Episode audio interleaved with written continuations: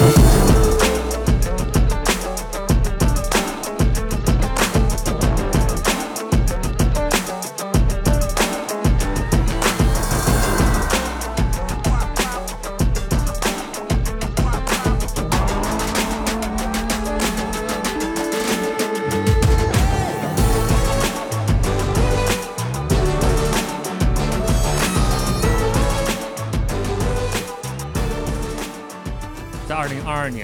杯期间，我收听了咱们有台就是忽左忽右的一个叫《球国春秋》系列节目中的一期。这期节目主要探讨的是巴西足球发展的一些历史。那其中这期节目的嘉宾华伦老师他就提了一嘴，就说这个阿迪达斯赞助了世界杯的事情。呃，熟悉世界杯的朋友也知道啊，从世界杯有赞助商开始，就一直是这个阿迪达斯在赞助。那这个事情就勾起了我想要探讨一下，就是这种足球运动品牌巨头来赞助足球领域的这样一个话题的欲望。那刚好比较巧的就是我跟那期节目的嘉宾华伦老师不仅认识，而且私下有交流，是呃可以算是熟人了啊。所以今天我们就请到了翻转体育的节目主播华伦来和我们聊一聊关于阿迪达斯和耐克之间的这个足球战争。那接下来我们先请华伦老师跟大家打个招呼吧。Hello，大家好，我是华伦，感谢 Nick 这次邀请我来录这期节目。我当时在互左互右上录了一期。讲这个巴西的足球与政治之间的关系，然后，呃，其实我们做那个选题的时候，当时就贝利病危的消息已经传出来了嘛，所以我们是以此为时间点去准备的。然后同时呢，是，呃，也把它就是，我觉得还原一个巴西足球的生态吧，因为这两年就是卢拉当选啊，这个巴西足球，包括巴西政治有很多的事情，比如说也出现了类美国国会山类似的事情。然后他们能都能跟足球有一些相关的关系。然后我也是在做那期的准备的时候，也算一部分是重温，一部分是增进了一些了解。就是巴西足球的这些历史，它跟阿迪达斯，甚包括耐克在足球品牌里的竞争，在装备品牌里的竞争有相当大的渊源。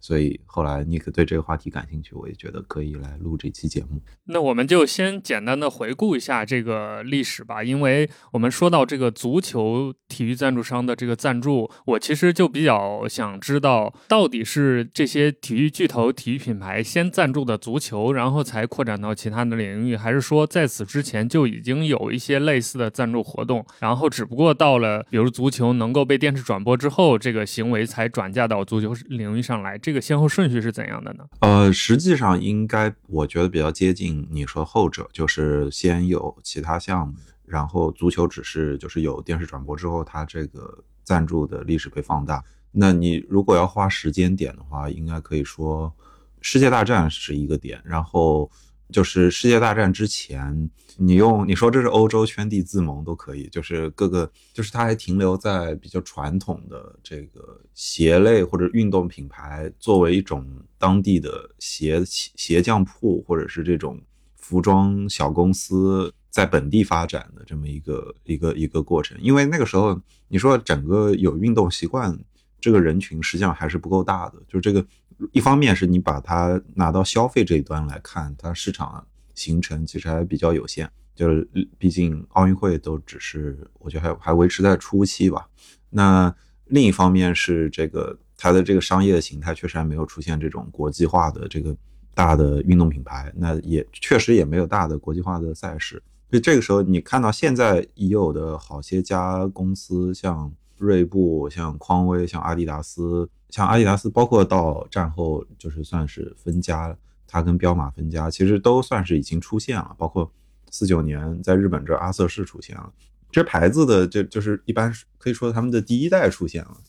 但是就是到影响世界的这个程度确实还没有。然后这个时候他们的出现的运营的方式，应该也是跟二十世纪上半叶的这些运动的形态开始。受欢迎是相关的，所以它它跟我们现在熟悉的一些赞助的形式可能会有些不一样。比如说找到田径队去做赞助，很多还是跟奥运项目相关。然后比如说拳击就是一个，还是会是一个类，就是可以推的一个运动项目。因为它的热度可能比现在要好不少。就是这是战前式的这种，我觉得比较初级的，我们可以把它说成运动品牌跟教练跟各个运动队之间还没有出现那么深的绑定的关系。甚至很多时候，教练是就是不存在这个教练要花钱买鞋，而不是教练拿到这个赞助的合同，所以这个是相当大的差别。然后下一个年代，你可以说是到。四八到，我觉得到八十年代差不多，就是战后崛起到阿迪达斯被耐克反超前的这么一个点吧。我觉得是美国市场强势加入，可以这么说，美国市场强势加入改变了这个各个品牌的这个位置。然后在这个阶段，你比如说足球，当然它也是一个市场，但是。足球不并不在美国市场这个范畴内，所以它的竞争就要被单独拿开来看。你要单独看，因为美国市场的消费力快速的上涨，然后所以运动品牌它如果要在美国站住位置，它就要服务这些美国的项目。那橄榄球也好，拳击当然也是一个，尤其四八就你说五十年代到八十年代之间，可以说是拳击的黄金年代。就是那个时候，阿迪达斯自己都会标榜说，我有没有抢到，我我抢到了阿里的。给阿里做鞋的这个机会，包括给他做装备的机会，类似的还有像网球其他项目。那这个时候就什么 Stan Smith 就已经出现了。然后跑步，那也是七十年代开始。你如果放宽一点，到六十年代也可以，因为耐克的老板 Phil Knight 是当年是作为日本品牌鬼冢虎做代理的嘛。那他在做鬼冢虎代理的时候，就是鬼冢虎是以跑鞋起家的。那跑鞋以及为跑步。爱好者造鞋这件事也是，就是一个比较重要的这个运动品牌的这个发家的来源。到这个阶段，我觉得足球赛事也是一个相当大的赛事。那它在比如说在美国之外是一个比较大的赛事，但是其实还是围绕着世界杯跟奥运会来看的话，这个时候我觉得足球的地位还是没有到后来那么那么大。尤其是世界，因为世界杯的这个营销价值，包括是各个足球比赛的营销价值还没有显著到那个程度。单拿单场比赛商业价值来看，一场坐满了十万人或者是八万人的拳赛，跟一场坐满了八万人的这个足球比赛，其实商业价值差不多。所以，所以这个时候运动之间还没有拉开那种价值上的差距。对，然后再往后，你说到八十年代到两千年之间，我觉得就是电视带来这个显著的冲击，然后。这个时候，同时你也可以看到足球品牌在明显的崛起，就就是足球对这些品牌的影响力在崛起。这些他们为足球做各种各样的这个特制的产品，就是球员的球衣、球鞋代言。嗯，这个时候我觉得是明显的足球开始开始划出分界线的时候。但是就是足球、篮球，包括这些我们现在比较熟悉的这几个大的运动的格局的形成，然后再到两千年后，那那那个。这个格局基本上没有出现过特别大的变化吧？它肯定会有一些微调，比如说，呃，女性运动本身就是从八十年代开始，女性的这个健身习惯在世界范围内出现，它也让一些牌子活得不错，比如说锐步，锐步是一个非常关键，通过女性的健身习惯来来来反超或者是维维护它维维持它市场份额的一个品牌。那到两千年之后，对吧？你可以把露露莱梦都可以算进来。嗯，它就更贴近一点现在大家喜好了。所以简单总结的话，就是这个足球品牌的商业运动的赞助的历史，基本和足球的这种电视转播，包括足球这个运动本身它的社会影响力是直接挂钩的，可以这么说吗？对对对，完全可以。那接下来我想问的就是，在足球这个领域最早入局去做这种商业化运作的运动品牌是阿迪达斯吗？因为基本上大家，尤其是这种足球圈外的呃同学们吧，在关注足球这个领域的时候。能想到的最直接的品牌就是世界杯了。那阿迪达斯又是一个和世界杯紧密绑定的一个品牌，有世界杯就有阿迪达斯，就是大家看到这种电视广告牌啊，任何转播的画面都会有阿迪达斯的三道杠。那最早进入这个领域的是阿迪达斯吗？包括阿迪达斯在进来的时候，或者这些足球品牌在进来这个足球领域的时候，是通过世界杯这样的运动进来的吗？还是说先从俱乐部开始的？嗯，我觉得。阿迪达斯不一定是最早的，但是它应就是跟它同期，就是如果你追溯到战前，就是二战前，那首先赞助这个概念就不是很确信，就是就是各国到底是不是直接去采购了这个运动品牌，就真的到有赞助这个形式，我觉得他把在足球领域里立下来，确实是阿迪达斯，可能要到六七十年代的时候，我觉得差不多是一个节点。这个就是在电视出现的这个，我觉得一点点前夕吧。但这个时候就是足球，包括体育赛事的影响力已经明显上升之后，阿迪达斯有这个非常强大的意愿垄断这些这个大型的体育赛事。你再往前推，其实就不是特别好确定。像阿迪达斯他们的。自己的品牌历史里面也一直会提到这个故事，是他们在足球里的入局，尤其是拿到德国国家队的赞助，应该是跟伯尔尼奇迹有很大的关系。本身就就就是设计出那个可穿可拆卸的那个鞋钉的这个技术，跟这个伯尔尼奇迹，也就是五四年世界杯德国队非常出人意料在决赛里逆转匈牙利。我觉得阿迪达斯应该是也有一点造神的成分，把这个故事。讲成了一个传说了，就像回到五五四年，就是他他他的卖点是说，阿迪达斯当时用出了这个可拆卸的这个鞋钉的技术，让呃雨战中间的这个德国队拿到了非常显著的优势，从而在小组赛惨败给匈牙利的情况下，能够在决赛中逆转。但是五六十年代，实际上我觉得是一个。充斥着这样振奋人心的故事，就是各个国家都喜欢营造这样的运动上的这种振奋人心的故事。你说我们的邻近邻日本，在五十年代的时候就喜欢讲，就摔跤做一个运动，在日本开始拓管拓展的时候，摔跤的明星就被捧作是五十年代的日本反抗美军的这个 运动英雄。所以，所以就是这里面有很多传说的成分。但是有迹可循的，的确是到六四年、六八年、六八年墨西哥奥运会，然后七零年墨西哥世界杯，尤其到六八跟七零之后，这个阿迪达斯，那个时候阿迪达斯主要的竞争者还是彪马，当然彪马现在也不错了，但是就是我们，就他肯定没有办法到耐克这个程度。就是墨西哥奥运会的争议非常非常的大，所以他留下这方面记载也相当多，因为他在赛前还出现了就是学生墨西哥人、墨西哥本地人和。学生抗议这届奥运会，然后发生的这个跟政府之间的冲突，然后引发这个这个惨案嘛，就死了很多学生。那那这届世界杯的就是组织非常的啊，这届奥运会它组织非常的混乱，然后阿迪达斯跟彪马为了抢人，真的是大打出手，就是就是你可以看到非常多记载说，基本上包括赛事官员、运动员在内。就是送黑钱的情况已经普遍到了家常便饭，这这不是什么黑历史，这个真的非常普及。那大家比如说看那个耐克的创始人菲尔奈特的自传里面，他就有提到六八年的时候他对这件事的印象，因为他当时是以这个日本品牌鬼冢虎在美国的代理商的身份去去观察了这个六八年的墨西哥奥运会。然后他在现场，六八年奥运会跟七零年世界杯，耐克都是带着一点自己的希望去的。六八年应该耐克是有运动员的，然后七零年耐克应该尝试搞足球鞋，但是完全没拿到赞助。它背后的原因就是阿迪达斯跟彪马为了抢人，愿意花非常非常大的价钱，直接用贿赂的方式买人。但是耐克那个时候显然，首先耐克这个时候不不存不存在的，我们要到七零年初才有耐克。那鬼冢虎的区区一个代理商菲尔奈特，他也完全没有这个本事，没有这个财力进入这样的角逐。就是我觉得这个是应该是一个，就我们可以把这个当做一个切片。我我认为就是在欧洲的很多国家，阿迪达斯当时应该都在做很类似的事情，就是抢抢山头，然后不惜一切手段的抢下这个区域。包括阿迪达斯后来在欧洲。到七八七八十年代，他开始落后耐克之后，被放大的他的德国跟法国之间有内斗的这个问题，这种应该也是，就是他选择的这种经营的模式，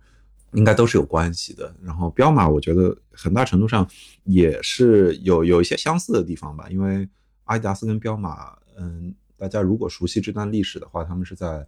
就是四九年五零年前后，应该是在这个点分家的。然后，因为，他们的分家的过程实际上就是戴斯勒兄弟，他们俩有有一个人在战后，你可以说在德国进行这个重新审判的时候，有一个人被认为为纳粹做了很多事情，有一个人逃脱了这个指责，然后两个人本身就有些陈年旧怨，一个人擅长做鞋，一个人擅长销售，那最后擅长销售的人做了彪马，擅长做鞋的人继续拿下来把。家族这个牌子做成阿迪达斯。这个就像鲶鱼效应一样，有一个人会选择这么做，之后你竞争对手就也得这么做来维持这个竞争力。所以阿迪达斯在那个年代也是用这种方式去竞争的。但是真正对你可以说真正它立下来，确实是要到我觉得到七零年世界杯会是一个非常明确的一个立足的点，因为不仅是因为就是这是在墨西哥，就是一个相当国际化的一届世界杯，同时也是电视转播。起到了非常非常大的影响。从这儿开始，你可以说整个足球运动赞助有了相当不一样的地位吧。在这个时期，除了赞助世界杯这样的大活动之外，这些足球品牌有开始做，比如说签约球员呢、签约俱乐部这种动作吗？还是说这些也是更靠后的事情？呃，赞助运动员这种，我觉得有，但是不是。特别常见，应该贝利的赞助应该是非常有迹可循的，各个品牌是想要它的。但是以当时的那种宣传，就媒介存在的这个水平，球员球星要能达到这种跨国的名声的运动员其实不够多，所以运动品牌要赞助的话，他他一定会跟上跟进，但是能够达到那个水平的确实比较有限。大部分人的影响力还是局限在自己国内，他就算出国了以后。你不是很好记录他，就是像像阿迪达斯跟耐克后来有一个非常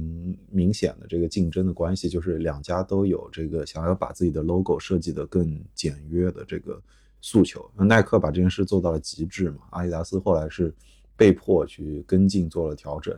那如果我们回到六十年代的话，在一个图文媒体图图都有点成怀疑，应该这个时候还是可以说文大于图的年代。你要做这些品牌上宣传，实际上还是挺辛苦的。这个时候，我举美国同时代的其他行业的例子好了，就比如说大家熟悉美剧《广告狂人》的话，《广告狂人》的塑造是放到从六十年代开始讲，那这个时候也是这个故事设定中间美国的广告业在起步的时候，那你在故事中间是很容易看出来。他们的负责文字的部门在这个阶段明显比明显明显的强于负责创负责创文字创意部分明显明显强于负责绘画制图的这个部门，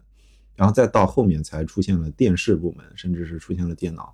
所以六七十年代的时候，嗯，它还处于一个非常早期的阶段。那同同时，我再举个比如说媒体的例子，就是呃，美国现在有个非常有名的体育媒体，一直活到现在，叫《体育画报》，它比。什么后面后来大家现在熟悉的 ESPN 这些历史都要悠久的多，而且在文字的角度看，《体育画报》Sports Illustrated 这家媒体对于整个美国体育的这个媒介氛围，包括是媒介的文字积淀的这个历史影响是远远强于后面 ESPN 这些电视媒体的。那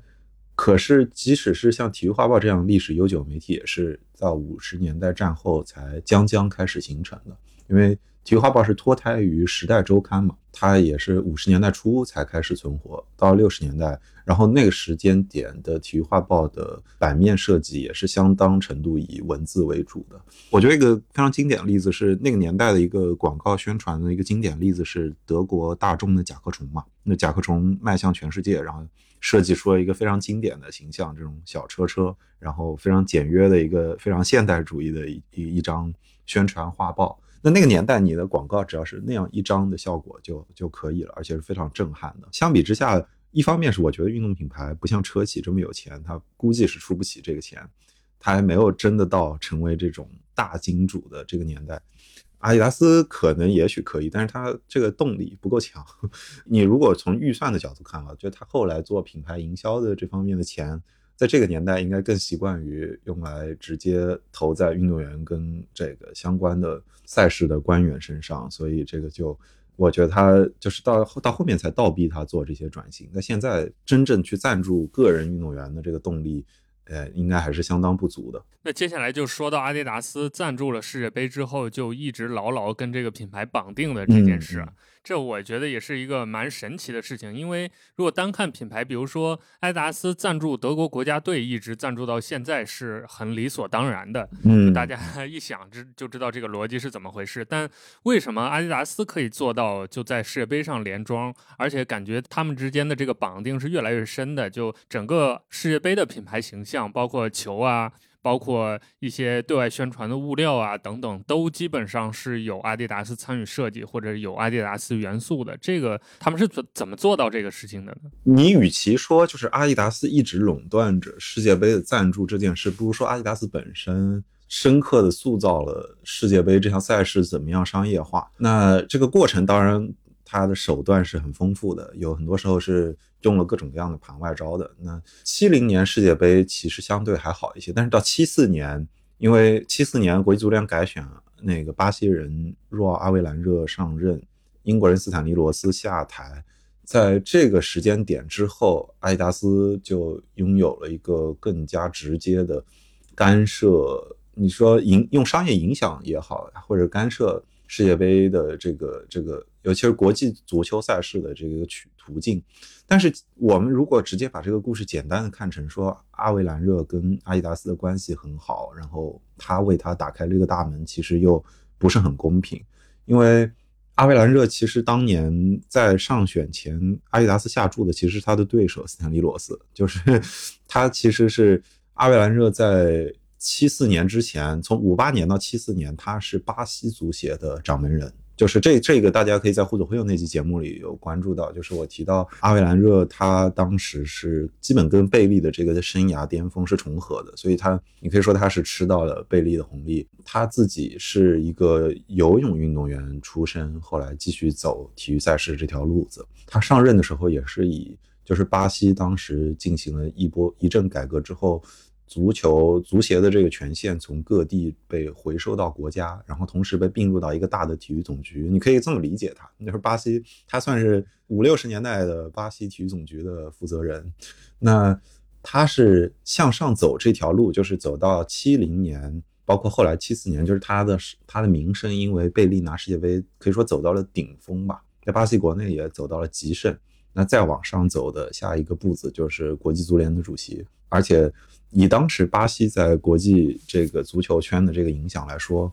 这个确实是一条非常显而易见的上升的途径。而且我觉得这个时候还有一个重要的现实要考虑的是，至少一直到六五年左右，巴西的经济还是保持相当。相当高速增长的，巴西人口也相当，就至少我们今天看不一定足够大，但是当时看应该是个相当有希望、相当有开拓价值的新兴市场。品牌方也对他非常青睐，那阿迪达斯也非常想要早早的确定在巴西的这个垄断的地位，所以他们也是看中了这个赞助巴西国内足球的这个机会，想要跟巴西足协把这个关系谈好。然后当时的。这个戴耐克的哦不不好意思，阿迪达斯的这个创始人就跟阿维兰热就这个巴西国内的市场进行了一些谈判，然后阿维兰热其实是不同意的，他其实是觉得这些这些市场是巴西国内的市场是可以留给巴西本土自己的品牌的。呃，后来这个因为七四年这个国际足联选举，阿维兰热有这个晋升的诉求，所以。戴斯勒就做了一个非常战略性的转变，就是他说：“我你如果不让不给我这个巴西国内的这个装备的供货权，我就转而支持斯坦利罗斯。”而且他确实在七四年赞助前，确实立刻就转去支持英国人罗斯了。虽然最终没有真的就罗斯最终还是没有上任，因为很多记载可以发现，就是斯坦利罗斯这个人的做事方式跟后来奥维兰热相当的不一样。他他应该秉承着这种。老一老派一点的英式的这个体育精体育国际精英的这个风格，就是家里不缺钱，所以所以不是很在乎贿赂这件事。我我我自己就是用非常粗俗的语言讲是这样啊，就是因为因为英国英英国的这个搞国际体育的这一套传统就是这样的。你你你哪怕说香港的现在传下来的这些大的家族。在国际体育组织中间有这么高的位置，他们有这个传统，大家也可以看到是非常富裕的家族传统。那英国也是类似，就这个，就尤其六十年代，如果我们横向去看其他的项目，像网球，应该刚刚走到公开赛时代，就是比赛从业余球员赛制转向职业球员，就是这种这个。然后奥运会的主主席还是美国的，就奥委会的主席还是美国的布隆代奇，然后布隆代奇也长期。就这个业余的这个问题，保持着非常严格的态度。在这个年代的国际的整个体育的形态，跟大家现在看到的到处都是职业化、商业化，还是相当的不一样的。嗯，但是它很快就要变了，包括就你我大家就是中文听众，我们所熟悉的这个中国的关系，在中间也是起到了一定的影响的。即使说中国这个时候还不存在真正的体育市场，那就是比如说阿维兰热，他后来上任国际足联主席之后，他就要处理这个接不接受中国这个问题。啊，阿维兰热在在我们中国是中国的一位老朋友，这个就很凸显他 发挥出的作用，对吧？所以这个就是我觉得本身就是这些体育呃国际机构到了七十年代之后，发现自己处于的一个位置，它有膨胀的潜力，尤其是在涉及到比如说像代不代表中国啊，以及很多的第三世界，你说第三世界吧。第三世界国家的这个代表权的这个问题上，它打开了一条路，它它确实可以以一种国际政治玩家的形象出现在世界上，有相当大的话语权。你你比如说，就是让不让中国进国际足联这件事，对于国际足联当然是有他的发言权，而且有他的考虑在内的。那阿维兰热明显也玩出了自己的政治手腕，因为到七十年代前期，当时在国际足联里的中国的代表始终是。我们现在台湾嘛，而且是李惠堂作为台湾足协的绝对代言人，就是重要的亚足联的旗帜，作为台湾足球的代言人。哦，所以他后来是去台湾了。对对对，李惠堂是台湾足球非常重要的扛旗之人，但是他不这么说吧，他的人大部分时间在香港发展，但是当时的香港的很多球员都是以就是都是参加到台湾组的这个国家队里的。哦，跟中中华正统。什么什么什么，就是你可以。就是这套逻辑，所以很，尤其是在李惠堂的这个组织之下，所以港队很多球员都是代表台湾出赛的。这个这个其实对于就是李惠堂到七十年代中期后来被挤掉，其实有很大关系。因为香港本地的体育人士其实对于你一直跑去支援台湾这件事儿是有怨念的。阿维兰热的这个，比如说在处理中国问题上，这个是是一个非常要明显要体现中国呃政治手腕的事情。那阿维兰热也非常，我觉得他本身从巴西走上来，他已经。经历了很多，他已经很熟悉这套玩法该怎么玩了。那到国际足联这儿呢，一方面是在政治上，我觉得就是他之后就是把这件事玩得更清楚。就是到八十年代、九十年代，就是阿维兰热非常有意识地推进了非洲，包括是各个就是你说比较穷的国家的这个足协的建立。呃，足协的普及以及这个他们在国际足联中间的代表权的确立，因为这件事对于他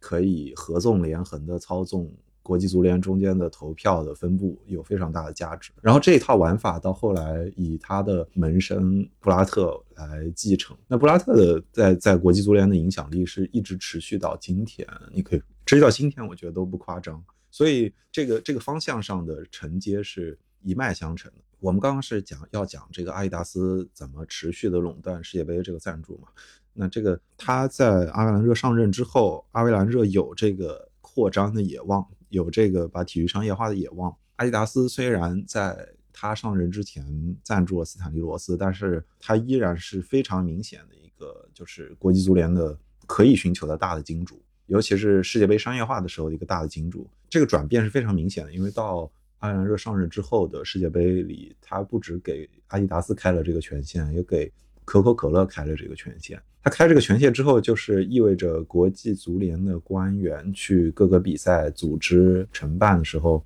你背靠着一个大的金主，就是阿迪达斯，所以他处理事情很方便，而且成为国际足联主席这件事变得非常的赚钱，成为他的高级官员也变得非常的赚钱。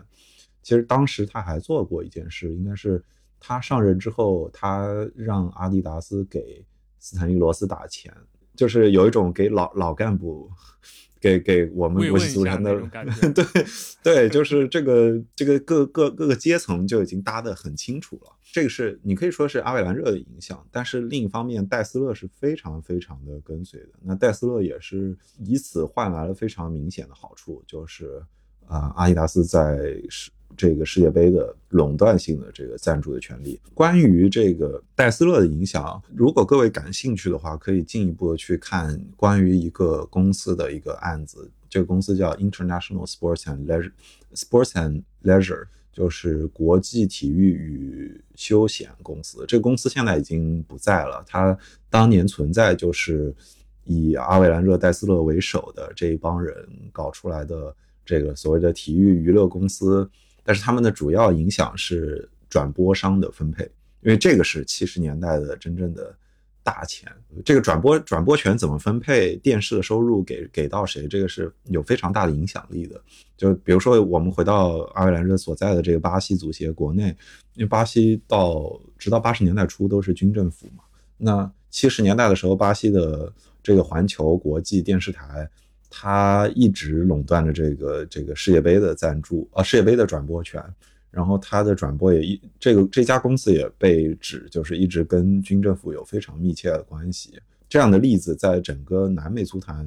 包括后来到很多个足坛，但南美应该是一个相当大重灾区，阿根廷、智利等等这些国家是非常常见的现象。这里我推荐一部呃西班牙语的电视剧吧，叫《主席》（El Presidente）。呃，大家可以搜那个，就是英文里的 president 加一个 e，这个剧是应该是二零年还是一九年那个，哎，是 HBO 还是谁拍的？然后他他是以那个 FIFA 之前的腐败案被查出来为背景的，但是他开场的设定你就可以看到是以这个南美足协的这些大佬聚会为开场的，就是跟你讲这个各个足协背后的这个。金主的关系就就非常生动的把这一幕展示在大家的面前，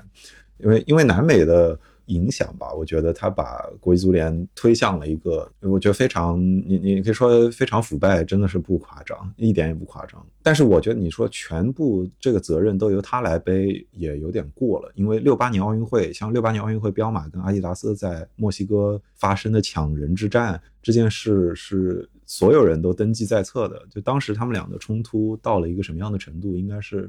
出现过阿迪达斯还是彪马雇了一帮雇了警察，把对方的品牌代表强行抓走关起来这样的事情，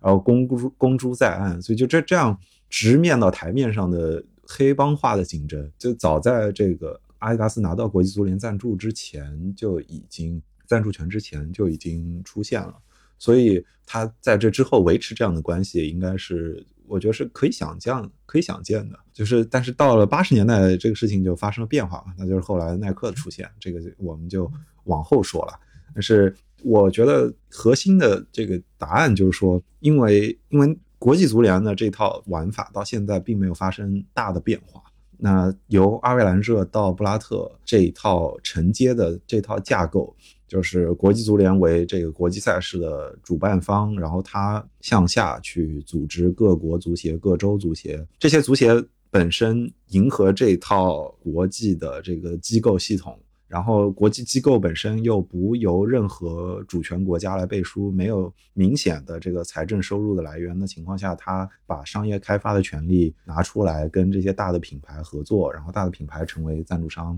大的品牌给这些。哎，国际的官员打钱，甚至可以说大品牌用他们的超能力维系了这一套国际机构体系的，呃，这个建立跟固化。那这个关系是一脉相承，一直持续到基本持续到今天的。所以你你今天如果比如说各国足协还非常正常运作着，那你就可以想象，就是这些品牌的这个影响力是历史性的注入在其中的。那阿迪达斯就是这个这套逻辑，这套关系。到现在的这个非常持续的见证者，所以他能够稳定的保证着他的这个这个这个影响力，是是是非常说明问题的。对，我在听你刚才讲的这些精彩的故事的时候，我就在想，就可能我们比如说年轻一代的球迷，或者是千禧年后才开始看球的这代的球迷，对于前几年爆出的这个国际足联就以布拉特为首的这个丑闻，可能都会感觉有一点震惊，也感觉有点无厘头。但其实从历史的这个严格上来说，国际足联一直就是这么一个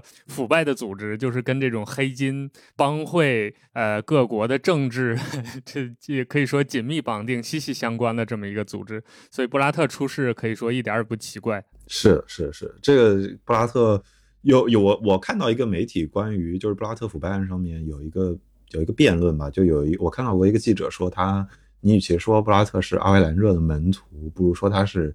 阿迪达斯，尤其是戴斯勒一手制造出来的这么一个超级主席。我觉得这个是。也是蛮贴切的。它的核心问题还是，当然，首先布拉特是瑞士人，那个 ISL 那家公司也是在瑞士运作的，所以我觉得他他可能相较阿维兰热又带带入了一套就是这种瑞士化的这种非常狡兔三窟的这种避险的方式的运作，然后把这套商业机器越拓越大，越拓越大。但是在这个背后，就是戴斯勒跟布拉特之间，我觉得应该是有非常明确的这个。这个互相支持、这个互相获利的这么一个关系存在的。嗯，至于说我们后来讲耐克的崛起，耐克真正成长到可以影响阿迪达斯的这个在足球圈的力量，这个我觉得已经是一个到九十年代前后的事情了。所以这个是要到那个年代再说的事情。但是，对，但是就是他耐克一直没有真正。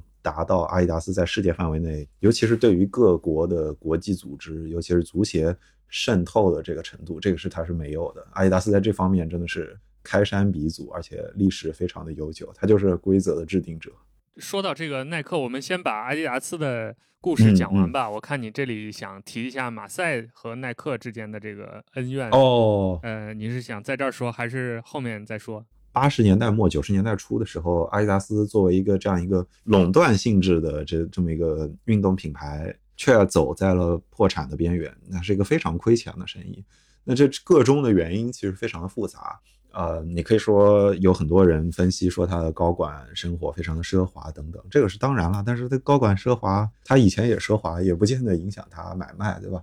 那还有一个重大的因素，当然就是耐克从七八十年代在美国市场开始崛起，然后耐克的耐克在美国市场完完全全击败了呃阿迪达斯。但是你说这只是耐克的原因也不公平，就是当时锐步也崛起，就是你可以说是美国本土运动品牌的崛起，让阿迪达斯彻彻底底的失去了美国本土的这块大市场。它到九十年代前后的时候，有过一个数据说阿迪达斯在美国的份额只剩下百分之二、百分之三嘛。是非常夸张的，因为七十年代那阿迪达斯在美国份额，尤其是运动鞋上的份额，应该是有超过百分之六十，这个跌的比例是非常非常夸张的。所以，所以这个到了九十年代初期的时候，阿迪达斯基本已经处于一个准破产的状态了。然后。马赛的老板塔皮跟阿迪达斯的关系是他从九零年应该借杠杆，据说是借了十四倍还是十七倍于自己资产的杠杆，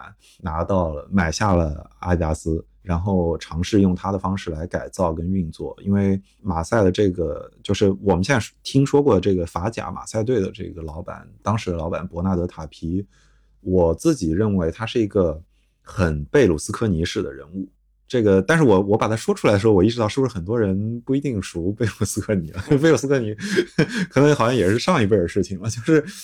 这种欧洲式的政治家、大媒体集团老板，通过政商权力的连接，嗯，把足球玩转成一种确实是相当腐败、相当黑帮化的运作。这套这套玩法是，我觉得贝鲁斯科尼是更有代表性质的，但是。塔皮是在法国把这套玩法推崇到推动起来吧，就是在这之前，可能法国足球也是更加本土化的，就是俱乐部也没有到这本身这门生意也没有大到，就是大家可以有大金主进来这个肆意妄为的这个程度。然后同时，嗯，因为因为八十年代也是一个国际足球市场在发生剧烈变化的时间段，这个中间。除了比如说南美各个国家出现政府垮台、政府巨型变化，然后民主化改革的同时经济停滞，从这个快速增长、经济快速增长的国家转向劳动力输出的国家，那运动员作为一种劳动力来到了欧洲，这个深刻的改变了欧洲的足球市场。同时，欧洲本身也在经历这个东欧的脱离，那东欧的足球人才，尤其是。像这个时候，南斯拉夫到包括到后面，南斯拉夫后来很快解体之后，应该在八十年代的时候，南斯拉夫包括东欧很多前苏联阵营的国家，他们已经有的球员已经可以出来打工了。就是在七十年代的时候，他们是不能出来打工的，是没有这个权限的。然后八十年代的时候，你他们应该已经可以以这种我为国家挣外快的形式出现在市场上，这个是中国球迷你如果到九十年代应该非常熟悉的一个场面啊，就是呃，但是在就是八十年代的这个苏东，包括整个东欧地区，这个是非常常见的。你可以去看，尤其是像一些有足球传统而且技术相当不错的国家，比如说匈牙利，比如说前南的这些国家，塞尔后来的塞尔维亚、克罗地亚。嗯，这些国家流出的运动员本身也让国际足球运动员流通这件事成为了可能性。再加上到八十年代的时候，为什么我要讲这些呢？因为马赛老板对于法国足球的影响，应该也是有一部分是这个足球，就是引进东欧的球员，引进南美的球员。然后非常重要就是法国自己的大本营引进法引进非洲的球员嘛，因为我印象里这个当时塔皮塔皮这个人应该是在二一年过世的，他过世的时候，当时好像他的评价就非常的参半，就是足球圈的人士，尤其是法国足球的人士对他的印象就非常的矛盾，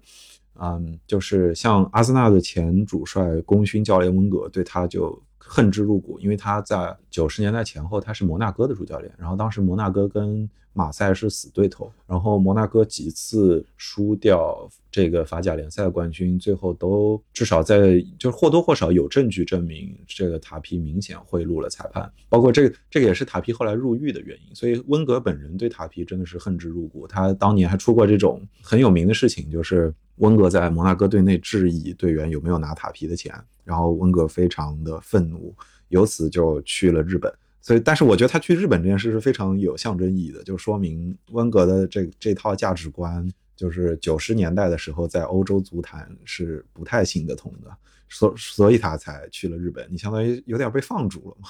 那。但是，像反过来说，切尔西的前功勋前锋德罗巴，他虽然在他是马赛的，在马赛成长起来的一名前锋，但是他在马赛的时候，塔皮应该已经不是马赛的主席了。但是德罗巴好像对塔皮是非常有感激之心的，他当时也出来写了一篇文章纪念。纪念塔皮，那塔皮，我觉得他应该对于就是法国足球打开向这些非洲球员打开一扇大门，应该是确实是起到了这套你你如果用现在大家喜欢说的话说，就是这套足球世界现代化的这套体系确实是出了很大的力的。但是我们我们是因为阿迪达斯提到塔皮的嘛，那我我就拉回到阿迪达斯这个身上，是塔皮这个人做生意，包括发家，很多时候是呃他他一直以来信赖的。这个手段是通过买下，就是你说破产重组也好，也可以，但这个有点太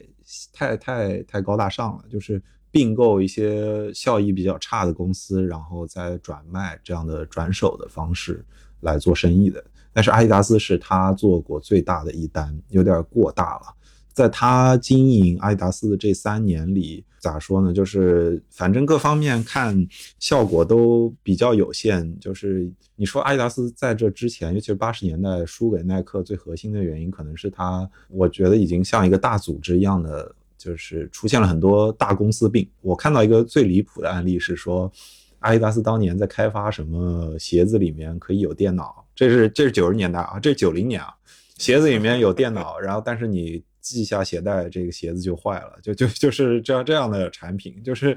没有什么明确的思路的。然后同时期你要跟耐克竞争，你你做这样的东西，耐克这家公司相对来说可是到八零年，他们都还在就是高杠杆借贷生活，然后他们的公司条件还是相当一般，然后也快尽可能的压低成本，它的。呃，供应链都在亚洲，这件事也是，就是是阿迪达斯跟耐克中间非常明明显的一个差距。一直到后面，就是到九十年代后期，阿迪达斯重新缓过来，最重要的一个角色可能就是把供应链换成了跟耐克一样的这一套，到亚洲来生产，压低成本的这一套方式。总的来说，塔皮的在阿迪达斯的这三年相当相当的失败，但是他的这他这个这个问题就还没完，就是。九三年应该算是九三年，从阿迪达斯正式离开塔皮之手，回到这个，首先是投资银行家的手上，然后是找来了一个新人。当时塔皮借贷的这个里昂信贷银行找来了一个叫德雷福斯的人，然后这个德雷福斯是一个，也是一个搞破产重组的法国商人，但是他明显跟塔皮相比，就是是一套是一个美国商人的路数，就是塔皮是一个比较经典的。如果我刚刚用贝鲁斯科尼来举例子，他是一套欧洲商人的路数，我觉得是一个很。这个政商关系绑定很这个黑帮化的运作的这么一种传统的欧洲商人，德伊福斯是一个在哈佛商学院受教育的，很信任信奉这套商学院逻辑的这套新的呃这个新的商人，然后德雷福斯本身又在美国受很好的训练，那阿迪达斯也是在，其实，在九零年开始，他们就挖了耐克非常多的骨干，比如说这个耐克的这个应该是 Rob Strasser 这个斯特拉塞尔这个人，这个人应该是七十年代就在耐克，就是耐克诞生初期对保障耐克做了非常大的贡献，因为耐克当时。就是菲尔奈特差点被鬼冢虎的官司打倒，因为如果打倒了就不存在耐克了，那就就就他就他就坐牢去了，就没没有耐克这回事了。对，所以斯哈斯哈塞尔首先是。耐克在鬼冢虎那个官司里中间，耐克的律师，然后后来一路帮助耐克快速成长的时候，就是耐克的扩张故事其实非常像大家看硅谷的那些公司扩张的故事，就是一群人穿着 T 恤衫说我们要搞一个新产品啊，我们就狂热的搞，没日没夜的搞新产品，包括他的这个早期创始人跑步教练一起帮他搞这个新产品，所以他始终是一套非常的。就就是跟这些森严等级封闭的这些大公司有相当大差异的这套美式的逻辑，然后阿迪达斯应该是到九十年代后期把这套东西完全引入了进来，所以也对它的文化进行了革新，让它重新在美国市场找到落脚的同时，在国际市场上把价格压下来，就此逆转了这个局势，让阿阿阿让阿迪达斯在九十年代后期重新活过来，所以这个。我觉得可能就是对中国的听众来说，包括其实对我自己在找资料之前，我都是就就是发现这块跟就我们想象中的印象相当大差别。就我们觉得可能阿迪达斯是一个是一个咋说是一个 fixture，是一个国际足球领域包括体育装备领域的，它就像一个背景板一样，一直都在那儿。它跟耐克就是一个不可逾越的两座大山。但其实回到九十年代，真的不是这样的。它距离破产只差那么一点点，尤其在塔皮手上，它真的差一点就破产了。如果里昂信贷银行没有找到德雷福斯的话，他们可能就玩不下去了，就是就把它当做一个资产处理掉了。那如果是这样的话，今天大家看到的足球运动品牌的，包括整个体育运动品牌的格局都会截然不同。对，但是也算对阿迪达斯来说来说也算是幸运吧，他们找到了新的路径，然后最终还是改造，然后活了下来，然后。嗯，但是在这个九十年代的这一套这个求生的这个阶段，他们还是损失比较直接的。那那一个比较典型的例子就是他们在九十年代中期丢掉了巴西足球的这个赞助权。我觉得就必须引出耐克了，对吧？对，刚好我们就顺着开始聊耐克的故事吧。整个这个历史啊，这些我们提到的一些人物、一些事件，基本上就接上了。那我们先还是从头说吧，就整体聊一下这个耐克是怎么进到足球领域，以及他怎么作为一个后来者吧，怎么快速的成长，然后一直到。后来拿下了巴西的这个赞助，然后就可以说坐上了快车，直接变成了足球市场老二的，甚至有有做老大的这样一个感觉的的这种商业地位呢。呃，那么耐克的这个故事，我刚刚在陆陆续续多多少少有提到一些碎片啊，但是完整起来讲的话。嗯，他的老板菲尔奈特是一个这个俄勒冈州的美国人，他深刻的塑造了整个我觉得美国运动品牌后来的格局，对吧？你现在整个俄勒冈，尤其是波特兰，是你可以说美国的鞋都，就是如果中国是莆田的话，那美国就是波特兰，对吧？其实这个一定程度上是有镜像的关系的，因为因为耐克起家真的是帮鬼冢虎做代工，而不是做做代做代工，是做销售开始的。就是费尔奈特本人是从六十年代初，他基本上是六一年还是六二年就开始做。鬼冢虎的代理生意了，这个大家我非常非常非常推荐他的那本自传《写狗》。我也其实我自己看这本书也挺晚的，但是真的相见恨晚，还挺喜欢这本书的。它主要是讲耐克从六十年代到。讲到八零年，他的这么一个这个草创时期的这么故事。那耐克这个公司实际上要到七二年左右才真正开始有雏形，所以从六二年到七二年之间，菲尔奈特本人的身份，包括耐克的前身，都是以这个鬼冢虎代理商代理商的身份出现的。虽然他们后来在美国市场就是已经开始做一些，就六十年代后期就已经在出做一些创新了。奈特这个人其实非常非常的有远见，你也说不好这个是个人性格的原因还是什么样，但是他做出了一些非常有呃超前的判断，尤其是他对于亚洲的判断。比如说他在五十年代的时候还是一个商学院学生的时候，他就觉得日本这个国家的产品一定比德国便宜。因为日本的人口数量远远超过欧洲的这些国家单个能搞制造业的国家，那它的人力成本一定比欧洲要低。所以我如果现在来代理日本的产品，一定是在利润上是有空间的。他自己本人又是一个狂热的跑步爱好者，加上学生时代的跑步的运动员，所以他在六十年代初期就是先看到了这个日本的跑鞋龟中虎。就后来大家如果熟悉的话，龟中虎就是后来的 Asics 嘛，所以就是其实这个牌子也活到现在了。但是龟中虎在当时，他真正打开美国市场跟菲尔奈特的关系真的是非常直接的，就是奈特帮他打开了日本呃打开了美国市场，而且是高速增长的。美国市场，费尔奈特能做到这一点，他身上的那个跑步人的基因是非常明显的。我觉得这件事对于我们理解耐克后来的整个国际战略都是非常重要的。就是他在七十年代，包括到后面，我觉得他能够弯道超车阿迪达斯，跟他从一开始是一个跑步起家的公司关系相当相当的大，而且他的创始人自己是。跑步爱好者这件事的影响也相当大，因为阿迪达斯的创始人并不是真正说是足球运动员出身。当然，你如果说苛责一个青春期交给世界大战的这个 人，说他不是足球运动员，好像有点过了。对，菲尔奈特他的有一个搭档叫 Bill Bowman，就是这个人，反正我们记住这个鲍尔曼这个人。他是六七十年代美国跑步界的传奇教练，那我就在这儿把他称为美国跑步界的李永波好了。那咱们说，就是就是他对于这个品牌也进行了一些改造，包括他在六十年代末就开始想推出适合美国市场的跑步鞋，然后到这个，尤其是六八年、七零年墨西哥连续举办奥运会、世界杯的。这个契机去推广鬼冢虎，我觉得在这个阶段，他们在代理鬼冢虎的时候，都积累了非常丰富的这个鞋类设计的经验。而这个时候，他们确确实实就是耐克身上的那群爱鞋人的基因是非常突出的，所以他们确实是有很大的动力来做这个来做这个科技创新。这件事跟阿迪达斯还是差距是相当明显的。但是你很难说这个是是不是就是阿迪达斯的本身的架构上有什么问题？因为阿迪跟彪马分家的时候，当时阿迪留下来的那个创始人是喜欢搞鞋的那个创始人嘛，而且他们在伯尔尼奇迹能够。成名也是跟这个所谓的这个可拆卸鞋钉的发技术的发明是相关的，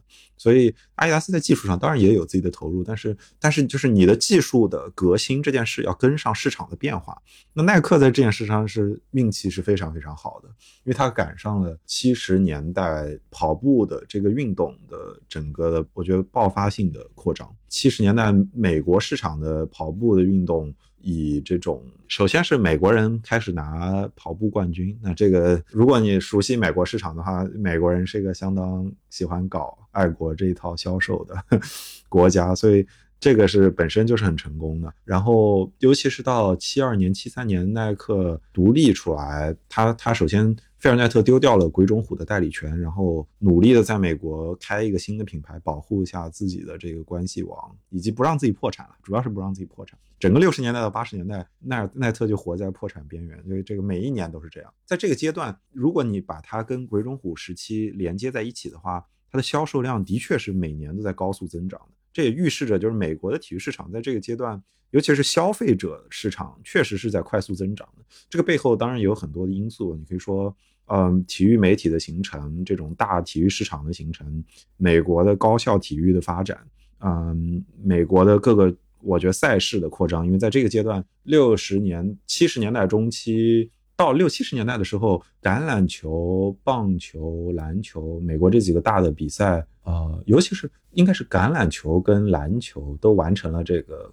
两大联盟的合并，就是当时美国国内的大的职业联盟的合并。这个对于后来他们完成这种以这种全美垄断性质的商业赛事，形成我们今天说的这种美式体育的风格，是是有非常关键的基础的。所以它确实是出现在了一个美国商业体育厚积薄发的一个时间点上。然后菲尔奈特他们又是一帮非常狂热的这个卖鞋的信徒。啊，奈特自己在做鬼冢虎代言之前，曾经做过百科全书的推销人。这个是哪跟哪儿都不挨着。对，但这个商业形式就更古老了。就是我举百科全书的推销人呢，大家如果看一些老的美剧，比如说《老友剧》里面，你会看到这些老的百科全书的推销人，他们的工作形式就是上门开始跟你介绍你需不需要这个东西，你你该怎么去努力的去去去尝试去推销它。这这个这个形式是非常自下而上的。这个跟阿迪达斯的比较坚持的，我觉得自上而下的，尤其是到七十年代这个时间点的自上而下的这个发展的方式是相当的有差别的。所以耐克真正你说它活下来，呃，尤其是确立了自己在美国市场，尤其是很快在国际市场上的关系，我觉得可能也要到八零年了，就是。它的整个品牌确认它能活下来，它不会因为到七六年还是七七年，当时菲尔奈特还出过一个事情，也是一笔贷款差点还不上，然后 FBI 都甚至宣称过要来调查，他说他是不是商业欺诈，他当时也是差一点点要去坐牢的情况。后来是耐克非常重要的股东日商严谨，无条件的帮耐克解决了债务的问题，所以成为了耐克非常重要的成功的伙伴。他到八零年的时候，他基本上稳固下来，确认了美国市场的地位。然后在这个时候，阿迪达斯也已经处于一个节节败退的程度了。在这个时间点呢，耐克耐耐特本人又做了一个非常有这个国际视野的一件事，就是八零年他在中国改革开放的非常初期就来了中国，而且拿下了田径队的赞助。这件事我觉得是非常有。非常有耐克风格的一件事，就是非常，我觉得非常能代表耐克做事的方式，就是他非常愿意。砸大钱，非常愿意 去开拓新市场，而且愿意愿意赌。这个赌性比阿迪达斯赌这些高级的赛事的官员，我觉得相当的不一样。然后就是奈特本人对于新兴市场的这个敏感度吧，一方面是抓住了亚洲的这个你说四小龙成长起来的时候的这个制造业的红利，还是后来奈特在他的自传里面就非常清楚的写到说。八零年，我为什么要去中国？因为中国有十亿人，有二十亿只脚，我一定要抓住这个市场。这个这个视野比我们后来听说的那些什么美国的这个 NBA 的总裁斯特恩，什么八五年、八六年来 CCTV 大楼外面城门立雪，见个保安被打回来，然后我要见台长，这个还要早几年。所以这个视野是真的不得了。那。我的印象里，阿迪达斯后来来中国尝试跟什么中国足协有联系，这个应该也是要到八十年代中期的故事。所以在这件事上，耐克又走在了阿迪达斯的前面。无论从这些角度上看，你走到八十八十年代初期的时候，你都可以看出耐克这家公司是非常非常有潜力的。那当时当然。美国有潜力的体育运动品牌不止他一家，那我就重点就是锐步嘛，它就是耐克的竞争对手，而且在八十年代中期，锐步是反超过耐克的。但是它的一个关键的反超的原因是，那个锐步抓到了女性体育、女性健身的这个红利，但是它跟耐克相比，就是耐克在这个供应链布局这个方面还是做的彻底投入，而且是。确实是有他的战略意识，所以到八十年代的时候，面临的一个情况是，菲尔奈特既然连当时刚刚改革开放没多久的中国都愿意抢，那是当然是各个国际市场他都是有这个野心的，而且是有这个扩张的意愿的。这个时候开始，你说耐克开始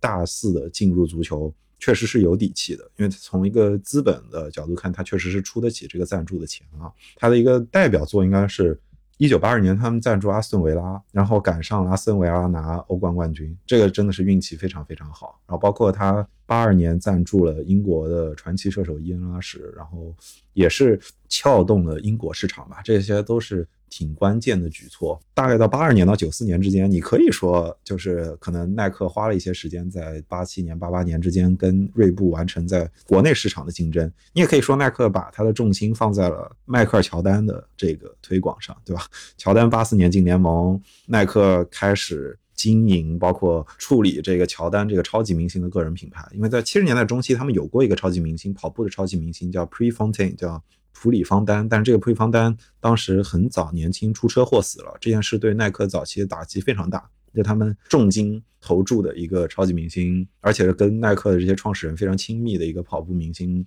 出车祸死了，这件事对于整个耐克高管的影响都很深远。但是他们在乔丹身上还是拿到了这个成功。我觉得耐克做事情方式跟阿迪达斯这个显著的不同，就是他们喜欢做这种个人明星的赞助。这个你不知道是不是大家非常 cliche 的说法，说是美式的个人英雄主义式的这个这个体育文化和精神，也许有这个因素在，但是我更倾向于是，就是足球在这个阶段本来就既定是一个这个团队性的运动。阿迪达斯也有赞助穆罕默德阿里啊，他也很成功啊。这个只不过是我觉得就是后来就是耐克的这些明星的光芒，尤其是乔丹，对吧？这把它放得过大了，整个就是影响了。后来体育品牌怎么去赞助一个运动员？怎么去就是现在经纪人开始帮一个运动员搞一套这个形象 IP 的这这个做法，我觉得耐克都深刻的影响了他。所以，嗯，耐克到九十年代中期拿下巴西国家队赞助的时候就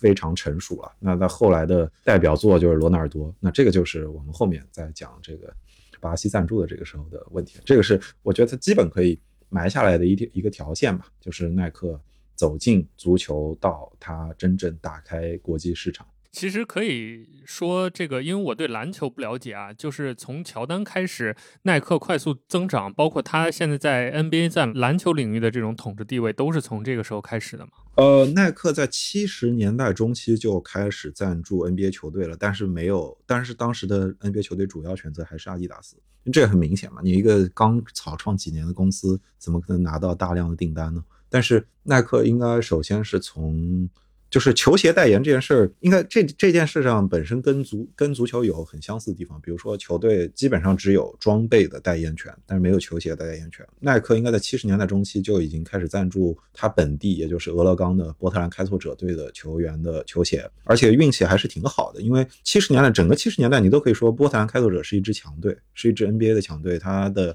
精神，他的传奇人物这个比尔沃顿是一直在那个年代，就现在回头看好像有点不可思议，但在那个年代，他真的是美国篮球界的一个 icon。就他代表的是什么的那种，就是进步的白人大男孩。对，Bill Walton 确实是这个风格的球员，而且他是在他的篮球生涯是在加州起步的，所以他身上有非常明显的加州人的特色，就是跟来自东北部的美式的那种老式的，我觉得就是。新英格兰地区的那套有一套既定美国规则的这套美国玩法的这些人都不太一样，然后所以他吃上了这批人的红利，在篮球里面，但这个不是核心因素，核心因素还是他到八十年代找到了打进各个学校、美国的高校的篮联赛的机会。他找到了一个关键的人物，这个人呃，就好像叫巴卡罗瓦卡罗索尼瓦卡罗）。这个人他年轻的时候搞过这种巡回的，是什么中小学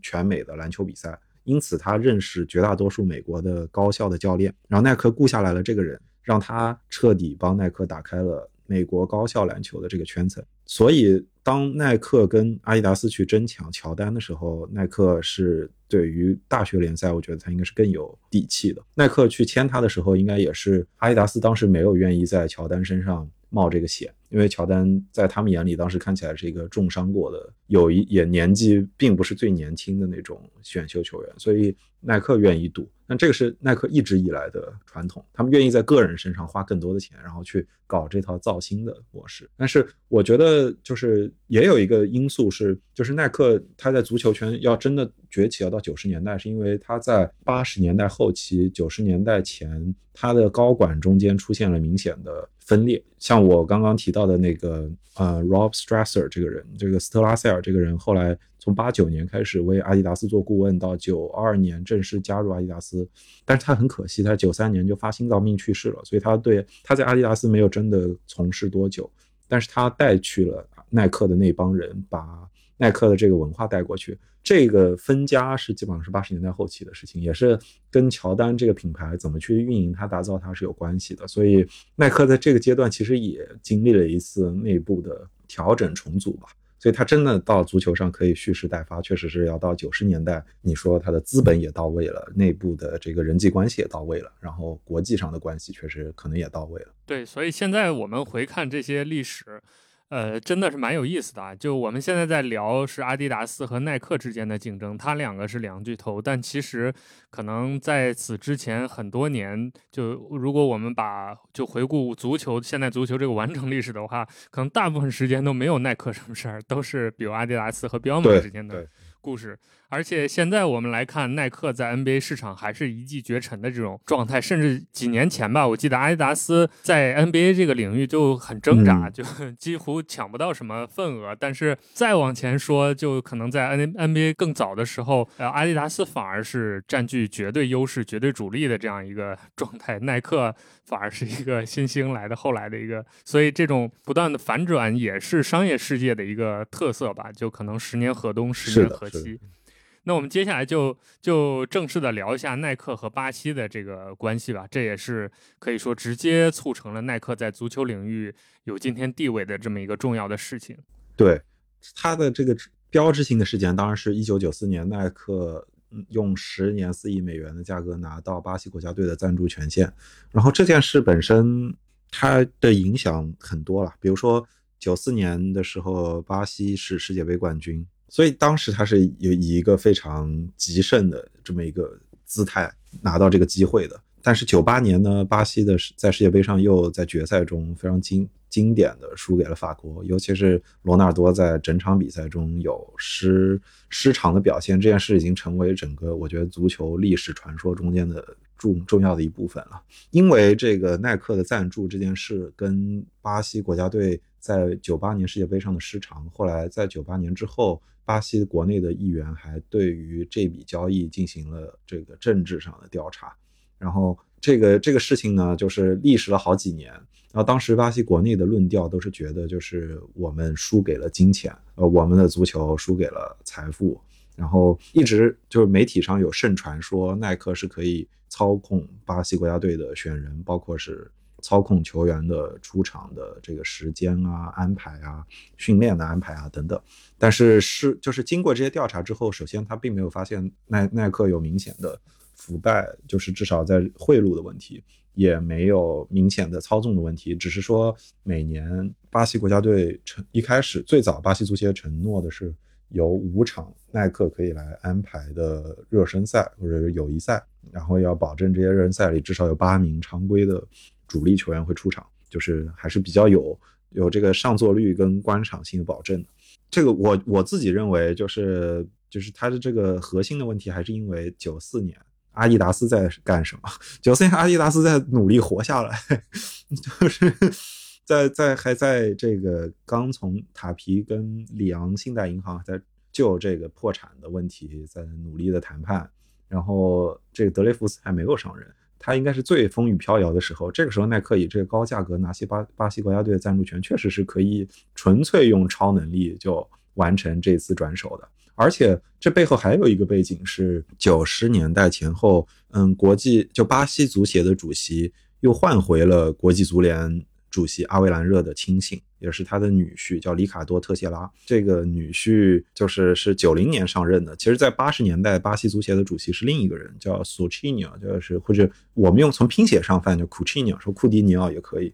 嗯，他是风格其实是非常跟阿维兰热不一样的，就是就是阿维兰热包括他的女婿特谢拉的做事风格都是非常的私密、隐秘、神秘，就是不愿意把事情包括账面。放在公开上给大家审查的，但是八十年代的这个库蒂尼奥是很愿意做这件事的。然后我在巴胡总会的那期节目里面，重点介绍了八十年代的巴西足坛的巨大的变化，也就是科林蒂安俱乐部推行的这个科林蒂安民主运动。这个我比较推荐大家在那期里去补这个背景知识。但是我觉得从一个社会层面上，大家可以这么理解，就是巴西在。尤其是到八五年军政府下台，八十年代前期，整个巴西的体育圈层深刻的卷入了巴西社会的这个变化。那这个变化推动的是全民，如果一定要非常通俗的、粗俗的说，是巴西全民的左倾，政治观点上的左倾，跟愿意接受一些非常社会主义跟共产主义的这个理念跟。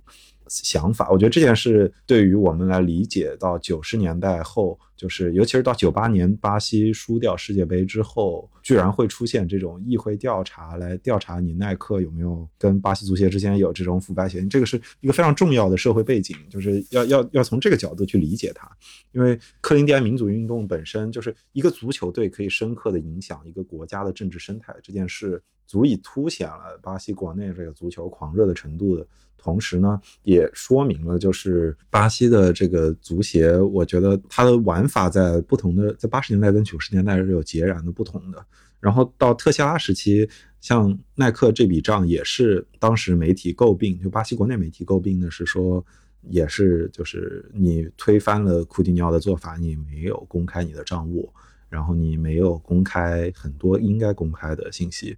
从耐克的角度出发呢，既然事后的调查是洗清了他们的冤屈的，他的这个。继续往下的推进就更多了，比如说耐克在罗纳尔多身上的投资，这个是非常非常经典且成功的。因为耐克之前在欧洲也有一些斩获，像飞哥啊，后来的亨利啊，他们应该都是耐克的重要的代言人。但是就是像这样真正拿下国家性的赞助，在欧洲市场他们始终拿不到他们想要的东西。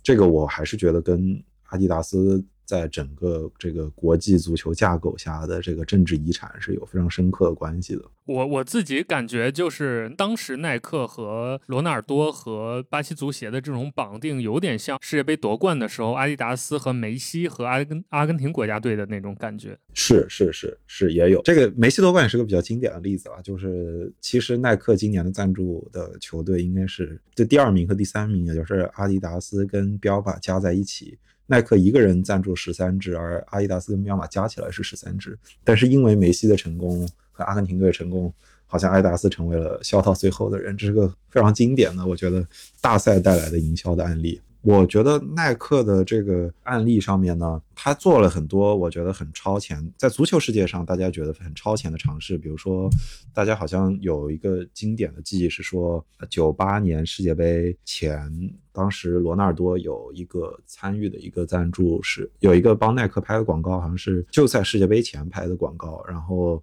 甚至有一点影射到巴西国内的这个政治生态，然后当时被认为是就是惊为天人。但是你仔细看，就是耐克跟乔丹的合作，就就是从八十年代，包括九十年代初，乔丹拍过各种各样的什么加德勒的广告啊等等这些商业的上的合作来看，这个罗纳尔多的这个形象的打造并没有突出到那个程度。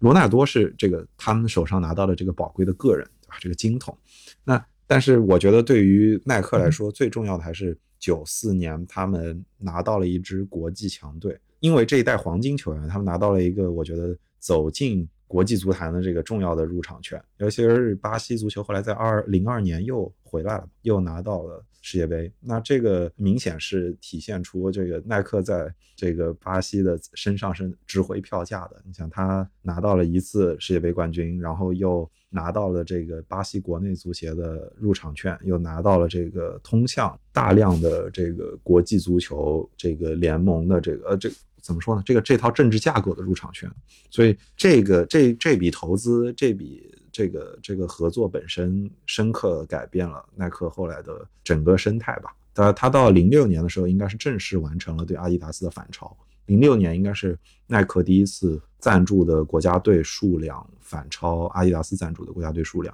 这个就很说明问题了。往一个更大的维度上，就是足协的那个那个层面上，耐克暂时还没有。参与到这个方向，这个方向上的争夺，我自己是这么看这件事儿的。就是菲尔奈特在自己他书里面，你说他是就是为自己说话也好，还是怎么样，但是他确实不是一个那么喜欢贿赂跟这个高层政治的这套手法的人。他看上去跟这套东西还是比较格格不入的。当时在，尤其是在六七十年代的时候，他因为跟鬼冢虎的官司，他非常厌恶这套玩法，就是出大钱垄断。他这书里面写了非常多他对于阿迪达斯当时这套玩法的厌恶。耐克现在已经是这么大的一个体量了，他显然只有这一个竞争的方向。所以在足球市场这里，我觉得他最终肯定会往这个方向去发展。但是整个。就是足球的这个架构，因为这个国际足联腐败案的问题，也在经历一些大的冲突，呃，经历一些大的变化嘛。所以，就这个是我觉得往下看，耐克可能会当然会关注的发展。呃，聊到这儿，我们可以尝试去回答一个问题啊，就是呃，前面我们有讲到阿迪达斯和世界杯这种紧密绑定，它其实有很多层面的绑定，比如它有政治上的绑定，有经济上的绑定，然后有体系上的绑定。那我们现在来看。耐克，因为它已经在体量上和阿迪达斯是不相伯仲的这么一个企业了，它有可能在国际足联和阿迪达斯之间插一脚，去破坏他们之间原有的这种绑定，或者建立一些新的绑定关系吗？我觉得是完全可能的，我觉得是完全可能的。但是，嗯，我觉得我们要往更大一层的角度去看，就是阿迪达斯当年，你与其说是他用贿赂的方式拿到了国际足联。的这个许可，不如说是他本身用商业改造了国际足球的这个赛事的商业化。就是阿迪达斯本身就是这个规则的制定者，而且他书写了一套接下来的这个几十年一直稳定的这套有利可图的这套国际体育体系的规则。那耐克的耐克如当然是可以用高价拼下来这个赞助权的，但是对他来说，我相信他们的创始人肯定也在想这件事是。就是我们要要的是下一个几十年的规则。如果我真的要做这件事情的话，我我这个时候，比如说国际足联还是不是我应该选择的合作商？就世界杯是不是还能够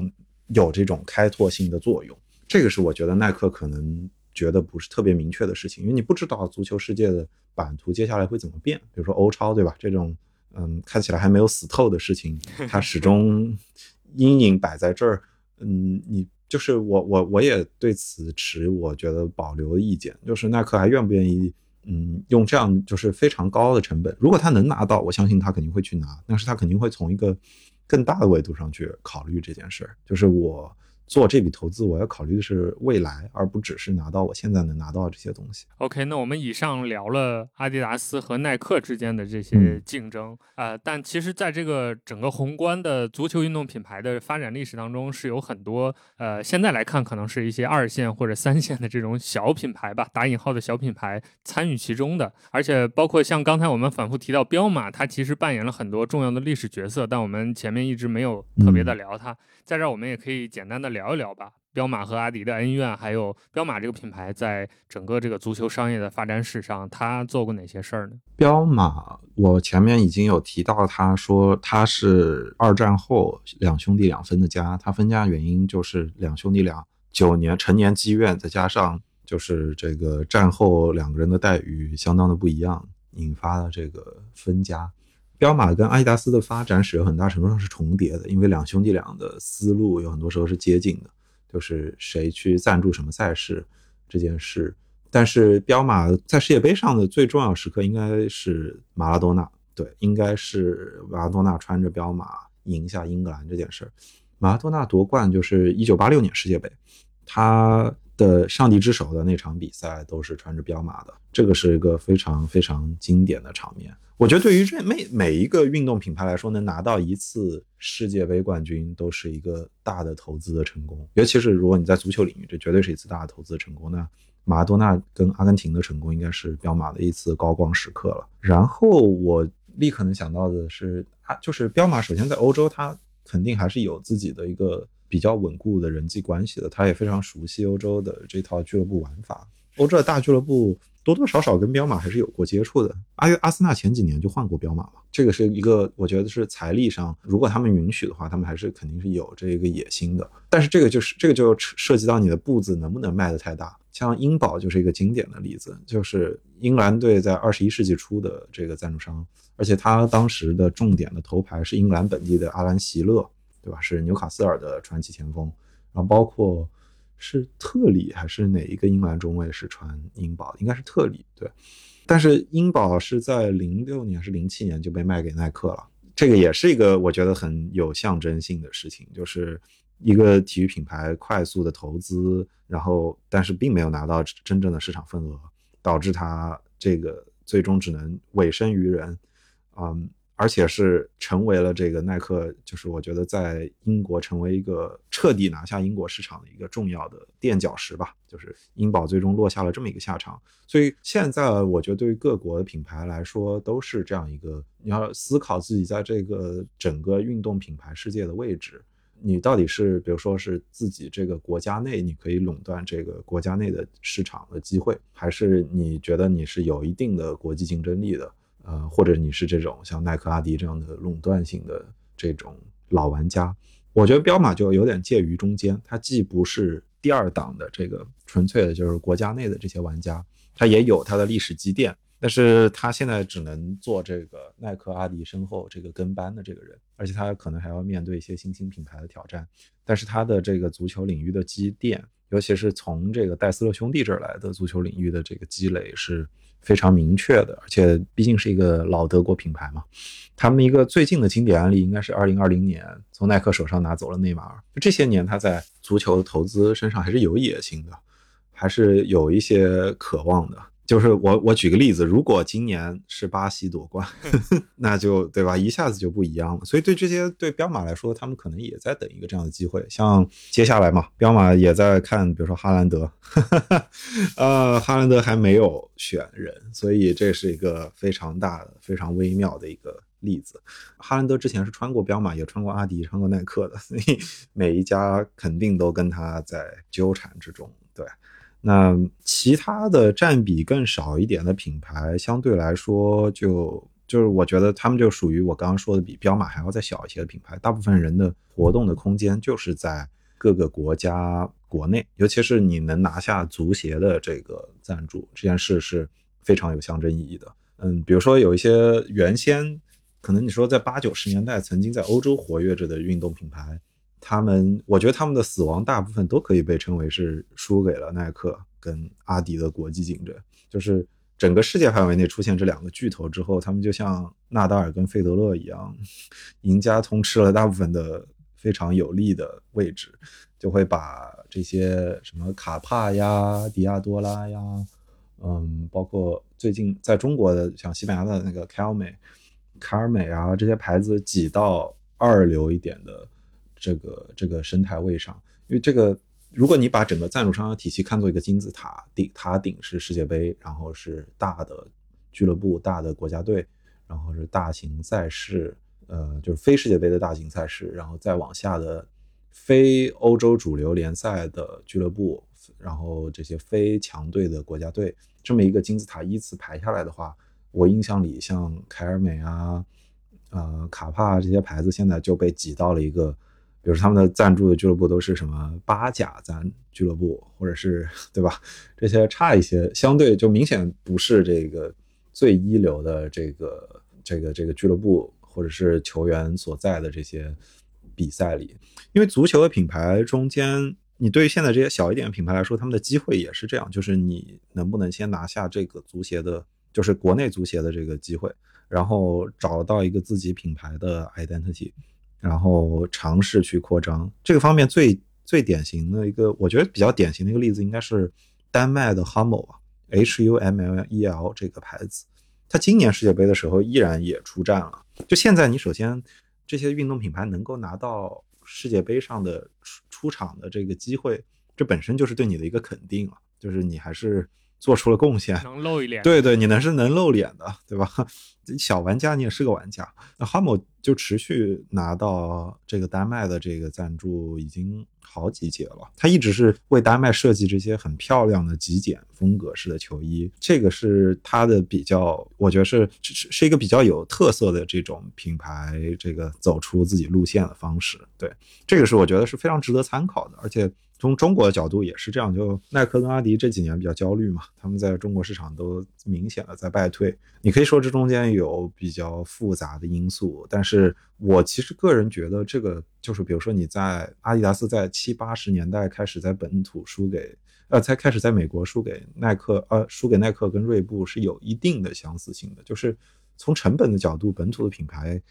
是可以追上。就不仅可以追上你，而且明显是打价格战可以打过你。然后呢，你的科技水平的积累也在快速的追进。就是你说科技水平积累这件事，足球鞋的科技水平和运动鞋的科技水平的积累，本质上就是这些厂商从七十年代开始的做的这些品牌、这些产品设计改良中间的积累嘛。嗯，我觉得它对于一个品牌建立一个非常持久的护城河不够明确的。相较于比如说你你，因为这件事你就看这些品牌的预算就可以看出来，它的大笔最终还是花在了广告上。所以这件事就是倒过来，我觉得是说明，就是运动品牌发展到今天，我觉得还是一个广告为大头，产品质量也重要，但是它没有决定性的那么重要。广告现在应该我觉得还是决定性的重要的这么一个因素。所以国内的这些运动品牌现在肯定也是，就是也是在走这样的策略的。就是安踏今年是拿到了冬奥会的赞助哦，去年不好意思，这些都是就是我觉得各国的品牌会去做的尝试。可能从一个宏观的层面上，它还是就是。再往下一步，这些品牌能不能找到新的生长的机会，还是要看这个大的国际的体育市场的架构有没有有没有可能出现变化。比如说，呃，世界杯跟奥运会的这个赛制会不会出现大型的变化？如果出现大型变化，那一定会有品牌进驻进来。不然的话，大部分的其他品牌，我觉得都只能留在各自的市场上，嗯，生根。你比如说 Under Armour，这个大家可能说它很火，但是它很难跳出到。美国以外的市场去发展，这个是我觉得是它是被现有的这个市场份额给框死掉的。或者你有本事，就像 Lululemon 这样，用一条非常新的思路杀进来。但是我觉得，如果 Lululemon 不，如果他真的要走进足球这些运动的这个传，我怎么说呢？这些传统项目的装备上去跟耐克跟阿迪直接竞争，我觉得他还是会吃亏的。所以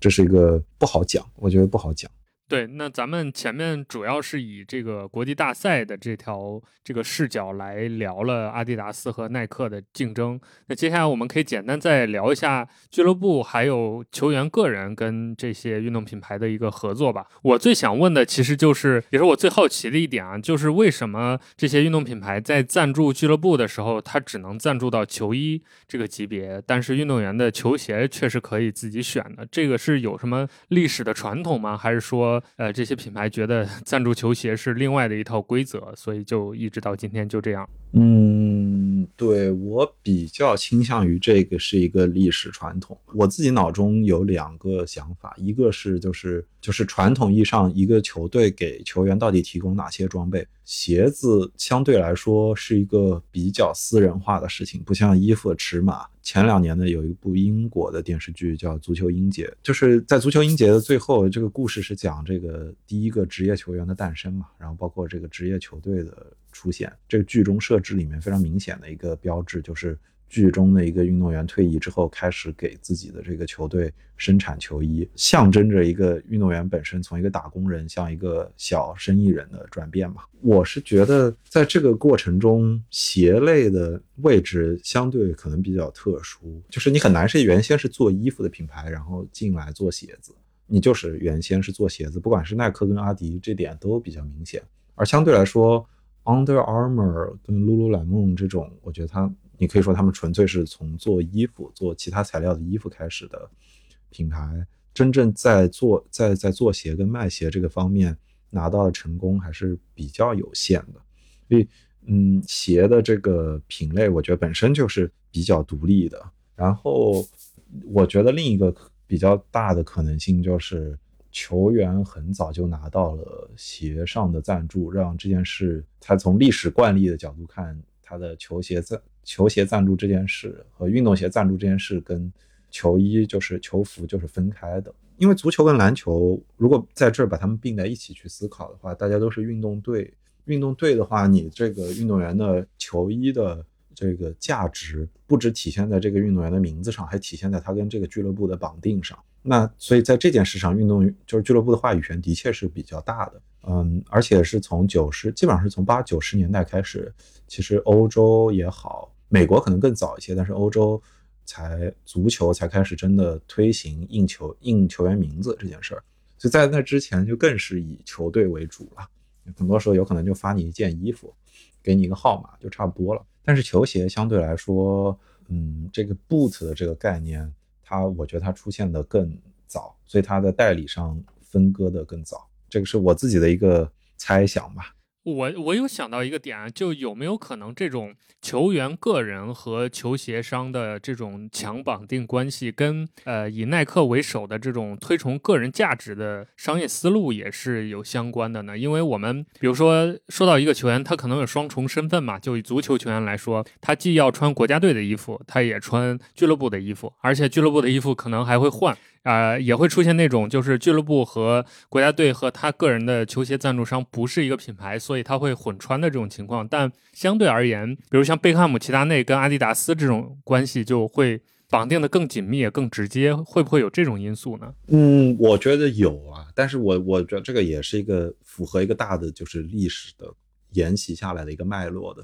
因为像你刚刚提到那个混穿，包括。就是个人跟集体出现问题，在中国这些年出过不少嘛，但它主要是集中在篮球圈子里的，因为中国篮协把这个球鞋的这个权利拿在了手上，而且跟球员之间，所以就跟这套规矩出现了天然的矛盾。我我觉得你说的也有道理，就是不管是乔丹也好，贝克汉姆、那罗纳尔多他们的这一套，就是咋说呢？从以卖鞋为主的这套这个个人 IP 的打造。再加上他们在国际体育赛事中间非常深刻的话语权，足以就是把这个规则塑造成以这个就是球队拿走球衣装备，就是球队用球这些球员拿走球鞋，这个是足以留下这样一个规矩上的分野。但是我觉得从一个实用性的角度来看哦，这个其实是跟他们俩之间就是服务对象是相关的。就球队相对来说的确是更需要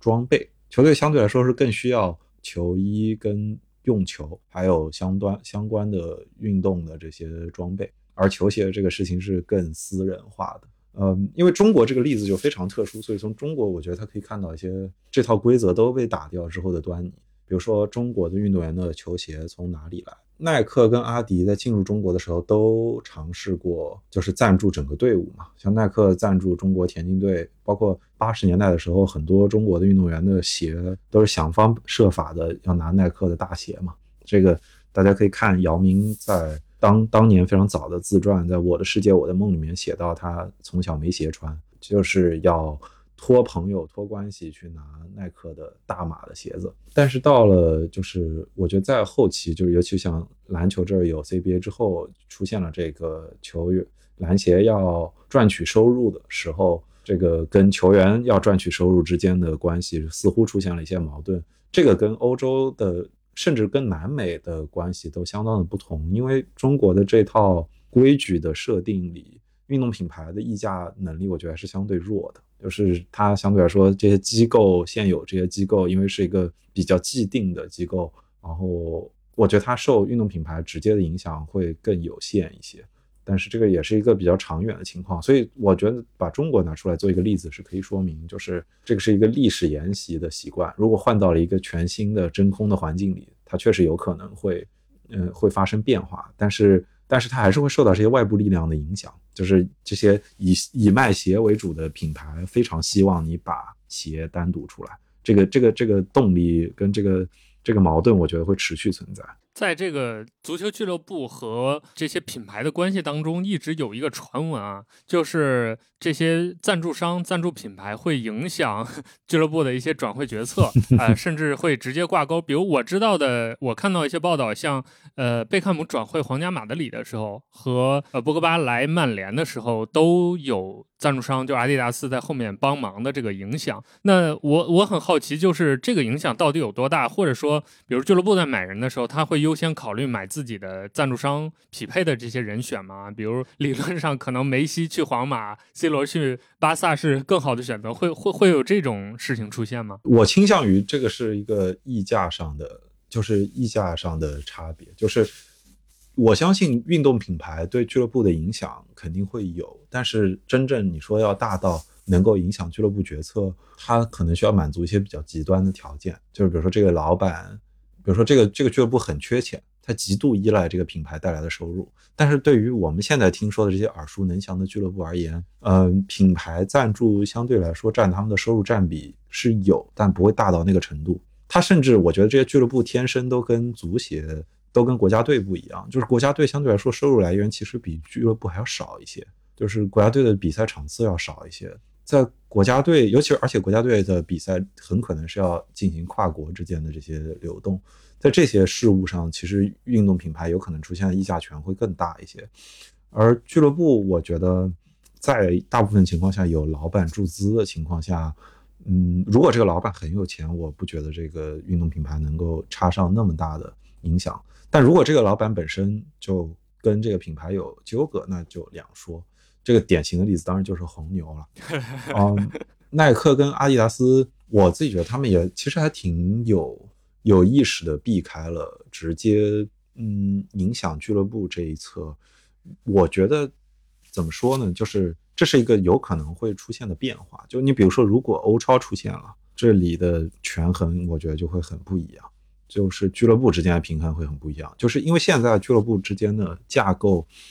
它还是受这套足协为主的体系的影响，而不是俱乐部主导的体系影响。英超相对来说是比较明显的俱乐部主导的体系。那英超是一个，也是一个，就是我觉得比较明显的，就是老板的议价能力，这是相较于足协的能力要强得多。我们眼下在看这个曼城这个事情，可能就会演变成这样，对吧？所以，我我我觉得这个始终是一个。这个具体的权力关系上的事情，皇马的这个事情，我怀疑它是确实是很多因素凑成在一起，大家可能会去这么去思考。但是你说银河战舰，阿迪达斯有特别明显渗透，可是耐克手上这批巴西球员可是确实是耐克的呀，所以我没有觉得这个是只要他有这两家持续的竞争在，甚至是多家持续竞争在，嗯，我不觉得一个品牌可以对俱乐部。有这么直接的、这么深刻的影响的能力。我觉得总结来看的话，我们今天聊到的阿迪达斯和耐克在足球领域这个商业战争的成长，刚好就代表了可以说两条路线吧。就阿迪达斯，它是以从这种足协渗透由高到低。然后走这种大品牌路线来做合作，然后一路成长起来的。耐克呢，就有点像单点突破，他去造个人球星，以及他去赞助一些个人的成，呃，就是赞助一些成功的团队，然后由这些团队，由这些成名的球星带动他品牌效应从低往上走的这样一个一个一个状态，也符合这两个呃品牌，就是他们在进入足球领域的市场的时候，他们当时所处的那种商业上的地位的，可以说是一个直观的表现吧。那那嗯，我们现在再往远看，就是往下一步来看。从你个人的角度来想，你觉得这两种商业上的路线，或者是品牌营销上的路线，接下来的趋势会是谁可能更占优点？或者你有没有看到一些更新的呃这种足球战争、足球商业领域的可能更新的一些呃营销模式呢？我大胆的做一些猜测吧，比如说，嗯，我持续 Q 到的这个欧超的这种形式的可能性，我觉得它打破了这个架构之后，假设我让我们去畅想一个欧超出现的话，那谁是欧超的官方赞助商？欧超的这些俱乐部各自之间的溢价的关系是什么样的？俱乐部是不是有条件？假设就比如说欧欧超的俱乐部。他们组织起了一些全新的欧洲或者是全世界的俱乐部赛事的。组织的体系，这个规矩里面怎么规定，跟运动品牌之间怎么界定，这个我觉得是一个非常大的会影响整个格局的事情。然后呢，从今年就从二零二二年世界杯的这次情况来看，我觉得世界杯的影响力还是非常突出的。他的，我觉得这个，我短期内我不认为有什么比赛可以直接撼动世界杯的地位，或者说要倒逼国际足联进行大规模的制度改革。但是国际足联本身自己也在人心思动啊，像今年其实传出了好几次，国际足联在考虑要推成什么两年还是三年一届啊？对对对，喊的声音很响。对啊，两年跟三年一届这样。就这些周期的变化，对于品牌来说，应该也是有影响的。谁拿冠军，谁很快拿冠军，这件事对于一个品牌来说，很有可能就是生与存与亡的这个差别。所以，这个赛制上如果发生变化的话，也是一个有可能会带来的一个变化。另一个是，我觉得就是我不知道，就是我我在好奇，就是这些流媒体啊，像苹果啊，像亚马逊啊。他们应该有很多家流媒体，对于体育赛事这个真的是这个这个这个觊觎已久吧？对，真的是觊觎已久了。所以，如果他们进入到这个圈子里来，这些大的科技公司，你说的是科技公司或者是流媒体公司，他们他们的玩法跟传统的体育赛事是截然不同的。那我们也许在这些现有的这些体育纪录片的尝试上，可以看到一些他们合作中间会发生的端倪。但是我觉得怎么说呢？就是整体上看很难去想象上的变化。比如说，这个他跟欧超同时出现了，然后这个俱乐部的整个转播权变成一个流媒体的包裹被打包卖，他对这个运动员的个人的这个代言的影响，我觉得会直接影响这个品牌在签运动员时候的战略。嗯，但是从今年的情况看，我觉得这些变革不会发生特别极端夸张的。变革，他今年的影响还是像哈兰德这样的运动员，他到现在还没有签品牌，然后各家品牌都非常焦虑的想要抢下他。我觉得各家品牌当然肯定还在看谁是下一个十年的能够接过梅西跟 C 罗这个位置的人，这个本身很有可能打破阿迪达斯跟耐克之间的平衡。我觉得这个是品牌们从一个大的框架上跟一个个人球星的角度上都有自己要要要去思考的事情。我我其实。觉得耐克跟阿迪现在在全球范围内整体都遇到一些危机的情况下，我不知道他们会不会想一些别的办法，就是有没有一种可能是球鞋的这个盛世已我们已经看到，也就就是有可能球鞋现在已经到顶。我自己真的有这样的想象，就是一个球鞋市场它已经时尚到这个程度了。我不太认为有一个新的足球运动员的球鞋系列，比如说可以超过乔丹的系列。那球鞋这样一个商品是否还可以承载这样庞大的量？咋说呢？持怀疑的态度吧。也有可能是整个足球呃整个体育世界都进入了一个存量的市场上。对，对，就像你说的，就可能。我们这个整个足球商业或者说体育商业就到了一个新的转变的阶段了，就也许下一个带来变革的就可能不是某一个具体的产品或者产品形态了，可能是类似于像 Apple、Netflix 这种巨头入场之后对整个玩法的一个颠覆、一个改变。对对对。那今天非常感谢华伦老师来参与我们节目的录制啊，我们这个紧赶慢赶录了两个多小时。可能如果按我们大纲来说，其实可能只只只讲了三分之二的内容吧。就未来希望有机会，我们再找一个新的话题，然后把我们今天没聊到的一些更细节的东西再跟大家讲一讲。我觉得蛮有收获，也蛮有意思的。可能对于我们听众当中来说，关注这些体育商业、足球商业的朋友们来说。今天是一个蛮好玩的一次经历，一个体验，也希望之后有机会我们再请华伦老师来给大家讲故事，呃，真的非常受用。那最后再一次感谢大家的收听和订阅，我我们就下期再见喽，拜拜，拜拜。